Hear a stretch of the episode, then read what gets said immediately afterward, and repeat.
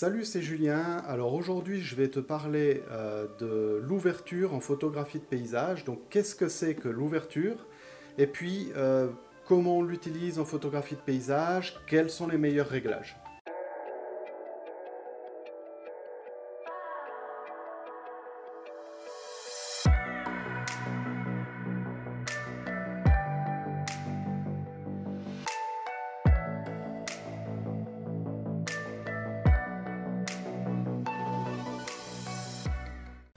Je suis Julien Bukowski, photographe de paysage et coach pour photographes amateurs. Euh, je donne des cours euh, sur la prise de vue, euh, le développement Lightroom, le, post-traitement dans Photoshop. Alors si tu es nouveau, pense à t'abonner pour être informé en fait de toutes les vidéos que je vais faire bientôt. Alors l'ouverture c'est quoi? Si tu as vu ma vidéo précédente, tu sais déjà que j'aime bien faire des comparaisons entre appareil photo et les yeux. Alors pour l'ouverture, j'aimerais que tu t'imagines un petit peu chez l'ophtalmologue, au moment où tu dois lire les lettres sur le mur, mais que tu n'arrives plus très très bien à lire en fait. Bien sûr, tu veux pas que l'ophtalmologue pense que tu arrives déjà plus à lire, tu veux pas qu'il sache que tu es déjà vieux, que voilà que le temps passe. Alors tu plisses les yeux pour pouvoir lire euh, absolument toutes les lettres. Et en fait, qu'est-ce qui se passe? À chaque fois que tu vas plisser les yeux, tu vas tu vas lire un petit peu plus, tu vas réussir en fait à lire un peu plus les lettres, un peu plus petites. Eh bien, en photo, c'est la même chose. Quand on parle d'ouverture, on parle de diamètre du diaphragme euh, de l'objectif. Tu vois où je veux en venir, n'est-ce pas? Donc on a vu que quand le diamètre euh, de ta paupière, de ton œil, euh, est plus petit, tu vas voir plus loin. Ça veut dire quoi? Ça veut dire que ta profondeur de champ, ta zone de netteté, va être supérieure en fait. Si tu te replaces dans le contexte de la photo, plus tu vas avoir une ouverture petite, plus ta zone de netteté va être grande, donc ta profondeur de champ va être grande, et plus tu vas avoir une ouverture sur ton objectif qui va être grande, moins ta zone de netteté va être euh, grande, moins ta profondeur de champ va être grande. Alors, quand tu ouvres grand et puis que ta zone de netteté est faible, c'est idéal pour la photographie de portrait. Mais tu t'imagines bien que pour la photographie de paysage, c'est complètement différent. Pour la photographie de paysage, on peut avoir un premier plan assez proche, et puis plusieurs plans jusqu'à ton arrière-plan. Du coup, on va vouloir finalement que la zone de netteté ou la profondeur de champ soit grande. Alors, l'ouverture, elle s'exprime F sur quelque chose. F sur 1,4, F sur 5,6, F sur 8, F sur 22. Et en fait, tu comprends bien que comme c'est une division, eh bien, plus ton chiffre en dessous de la barre va être grand, plus euh, bah, le résultat va être petit. Autrement dit, F1, F sur 1,4 va être grand et F sur 22 va être petit. Ça veut dire qu'en fait, quand tu vas avoir une ouverture de f sur 1,4, eh bien, ton ouverture, ton diamètre de diaphragme va être grand, tandis que quand tu auras euh, une ouverture de f sur 22, ton diamètre de diaphragme, ton ouverture sera toute petite. Et c'est un petit peu la même chose que si tu plissais ton œil. Alors c'est bien tout ça, mais à quoi ça sert en photographie de paysage? Alors ben, d'une part, L'ouverture influe en fait dans le triangle d'exposition, euh, de même que les ISO et la vitesse. Donc tu vas pouvoir compenser entre ouverture, vitesse et ISO de façon à avoir une exposition correcte. Ça c'est une chose. Mais aussi, l'ouverture va te permettre en fait de jouer sur ta profondeur de champ. Et comme je t'ai dit tout à l'heure, euh, en photographie de paysage, on souhaite une profondeur de champ qui soit suffisante, qui soit assez élevée. À moins bien sûr que tu souhaites ajouter ta petite note créative et du coup en fait que tu souhaites par exemple avoir le premier plan qui ne soit pas net, donc qui soit flou, ou alors le plan, euh, l'arrière-plan qui soit flou également. Ça c'est toujours possible, mais bien sûr c'est une exception puisque ce sera un petit peu euh, ta note créative on va dire. En photographie de paysage, l'objectif c'est plus d'avoir la totalité de l'image nette. Et alors du coup, quel est le meilleur réglage pour la photographie de paysage. Alors, logiquement, si tu as bien compris ce que j'ai expliqué avant, eh bien, tu vas me dire que le meilleur réglage, c'est donc l'ouverture la plus petite, et donc c'est f sur 22 ou voire plus. Alors c'est vrai, quelque part, plus on va avoir une ouverture petite, plus la zone de profondeur de champ, plus la zone de netteté va être élevée.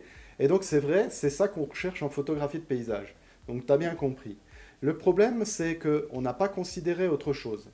Les objectifs, en fait, sont meilleurs à une certaine ouverture. C'est-à-dire aux alentours de deux stops en plus de l'ouverture maximale, on va avoir une meilleure qualité, plus de netteté, on va dire qu'il y a plus de piqué en fait, plus de netteté sur l'objectif. Si bien que ça veut dire donc qu'à une ouverture très grande, donc f1.4 par exemple, euh, ou f, euh, je sais pas, 5, 6, si c'est ta plus grande ouverture, on va avoir une qualité qui va pas être au top. On va avoir une qualité un peu meilleure à deux stops après, euh, donc plus de netteté, etc. Ça, c'est une chose. Et qu'est-ce qui se passe aussi si ton ouverture est beaucoup plus petite? Qu'est-ce qui va se passer à f sur 22, par exemple? Le problème à f sur 22, c'est qu'en fait, tu vas apporter de la diffraction. Il y a de plus en plus de diffraction sur les objectifs à f sur 22, et du coup, bien sûr, tu vas avoir plus de profondeur de champ, mais déjà tu vas avoir un moins bon piqué, une moins, bonne euh, netteté, et puis euh, tu fais entrer la diffraction, donc une qualité d'image qui va être inférieure. Et justement, c'est pas ce qu'on souhaite en photographie de paysage, tu l'as bien compris. Donc on va rester à des alentours de f8, f11 pour compenser en fait, pour avoir une qualité d'objectif suffisante, mais aussi une profondeur de champ suffisante. Alors, bien sûr, si tu souhaites une profondeur de champ euh, énorme, parce que par exemple, tu as un, avant-plan, un premier plan euh, assez proche de ton appareil photo, tu n'auras pas le choix. Tu vas devoir ouvrir le plus petit possible, donc f22 peut-être.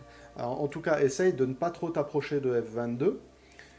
Euh, et puis, tu vas devoir utiliser ces ouvertures-là tu vas devoir utiliser ces ouvertures-là afin d'avoir une profondeur de champ suffisante pour avoir ton premier plan net et ton arrière-plan net. Mais en fait, les photographes professionnels vont faire autre chose. Ils vont conserver une ouverture normale qui est plutôt f8 si c'est la meilleure, euh, si c'est une des meilleures ouvertures pour ton objectif. Et ce qu'ils vont faire en fait, c'est qu'ils vont faire deux photos. Une photo avec la mise au point sur le premier plan et une photo avec la mise au point sur l'arrière-plan ou euh, un peu plus loin, de façon à avoir, en fait, finalement, sur deux images, la totalité nette. D'accord? Et ensuite, ils vont utiliser, euh, par exemple, Photoshop pour pouvoir assembler leurs deux images. Alors, si tu ne sais pas faire ça, euh, si tu ne sais pas utiliser cette technique, c'est pas grave.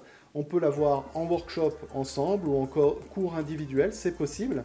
Et puis, je donne des cours photo en ligne pour pouvoir justement assembler ces images euh, donc euh, c'est tout à fait possible d'apprendre assez rapidement comment faire euh, sous Photoshop. Alors un petit exercice pour pouvoir assimiler justement cette histoire d'ouverture. Alors c'est un, un, exercice que tu peux tout à fait faire dans ton jardin en fait. Tu prends, je sais pas, un caillou ou un objet et puis tu vas le mettre en fait, tu vas le poser devant un arrière-plan. Je sais pas, ton arrière-plan ça peut être un arbre, ça peut être une montagne peu importe. Euh, tu vas le poser devant. Garde quand même une distance assez, assez grande entre les deux. Et puis tu vas te placer à peu près bah, sur le trépied en fait, mais tu vas te placer à peu près à un mètre du caillou. Un mètre devant le caillou. Alors maintenant, tu mets ton trépied, tu poses ton trépied, tu mets ton appareil dessus, tu passes en mode manuel cette fois. Tu fixes tes ISO à 100, hein, comme je l'ai déjà dit dans une vidéo précédente. Et puis, euh, tu vas, en fait, comme tu es sur trépied, tu t'occupes pas vraiment de ta vitesse. Enfin, tu vas pouvoir compenser avec ta vitesse. Ce que je vais te demander là, c'est d'ouvrir au maximum ton objectif, euh, c'est-à-dire descendre en fait à f sur 1,4, f sur 2,8 ou en fait au minimum que tu peux, euh, tu vas descendre et ça va donc ouvrir ton objectif au maximum. D'accord? Ensuite, tu compenses avec la vitesse pour que l'exposition soit correcte. D'accord? Tu fais la mise au point sur la caillou et tu prends ta photo. Qu'est-ce qui se passe? Alors, il y a fort à parier, et c'est même sûr, que ton caillou va être net, mais que ton arrière-plan va être complètement flou, si tu le vois encore. D'accord? Donc, ça peut être super, comme je t'ai dit, pour une photo, une photo de portrait, puisque finalement, tu vas vouloir que ce soit net à partir du nez jusqu'aux oreilles, et puis derrière, tu vas vouloir un certain bokeh, ou tu vas vouloir en fait un flou. Hein. vraiment, ça va donner une meilleure, euh, une meilleure qualité à tes photographies de portrait. Maintenant, en photo de paysage, ça va être horrible, ça c'est clair.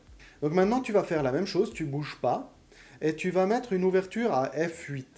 Et puis, de nouveau, au niveau de la vitesse, tu compenses légèrement pour pouvoir avoir une exposition correcte.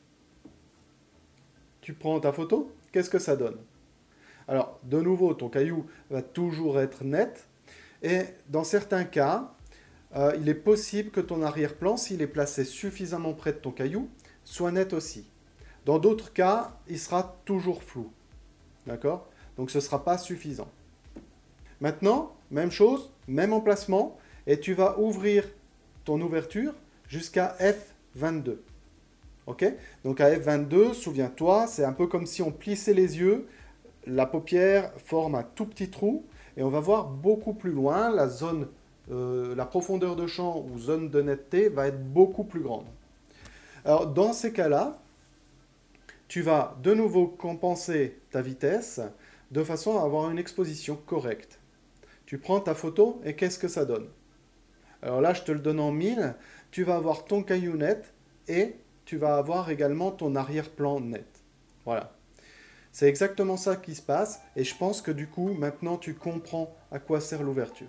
Et alors, justement, un professionnel, en fait, il va rester plus ou moins à F8 et il va faire la mise au point une fois sur le caillou, prendre une photo, faire la mise au point sur euh, l'arrière-plan, ou en tout cas un peu plus loin que le caillou, de façon à avoir derrière le caillou net et tout l'arrière-plan et tous les plans supérieurs euh, net. Voilà, alors j'espère que cette vidéo t'a été utile. J'espère que maintenant tu sais utiliser l'ouverture et que tu as compris quels étaient les meilleurs réglages en photo de paysage. Euh, tu peux aussi voir donc euh, quels sont les meilleurs réglages pour les photographies euh, de paysage pour les ISO. Et je vais faire une future vidéo aussi pour la vitesse. Ce que j'aimerais savoir aussi, c'est en commentaire, n'hésite pas à écrire si tu as compris cette méthode, si tu as compris à quoi sert maintenant l'ouverture. Et puis j'aimerais aussi que tu me poses les questions si tu en as. N'hésite pas à poser tes questions, n'hésite pas à poser des questions sur d'autres sujets euh, au niveau de la photographie de paysage aussi. Je me ferai un plaisir de vous répondre.